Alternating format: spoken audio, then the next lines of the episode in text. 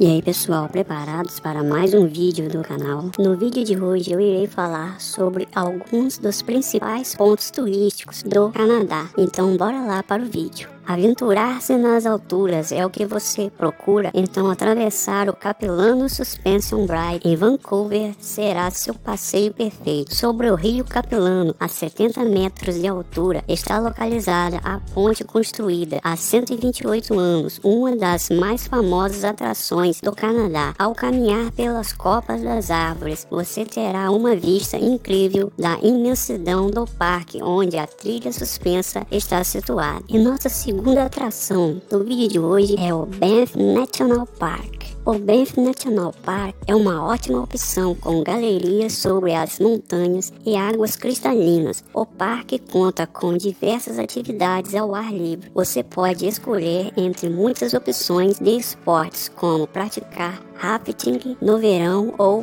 patinar no inverno. E nossa terceira atração turística do Canadá de hoje é a CN Tower. Se você quer visitar uma atração diferente e de quebra sentir um friozinho na barriga, a dica é caminhar pela borda da terceira torre mais alta do mundo, a CN Tower.